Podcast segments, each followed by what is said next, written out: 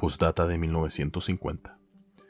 Entre los comentarios que ha despertado la publicación anterior, el más curioso, ya que no el más urbano, bíblicamente se titula A Coat of Many Colors, de Manchester 1948, y es obra de la tenacísima pluma del doctor Nahum Cordovero. Abarca unas 100 páginas.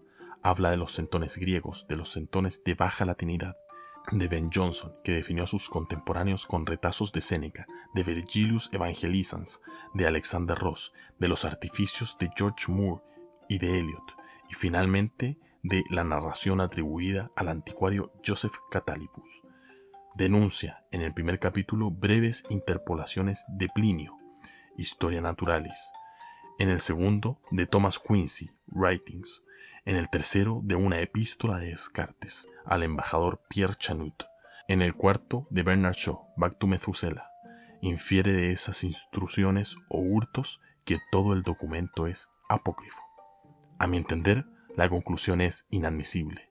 Cuando se acerca el fin, escribió Cartapilus, ya no quedan imágenes del recuerdo, solo quedan palabras.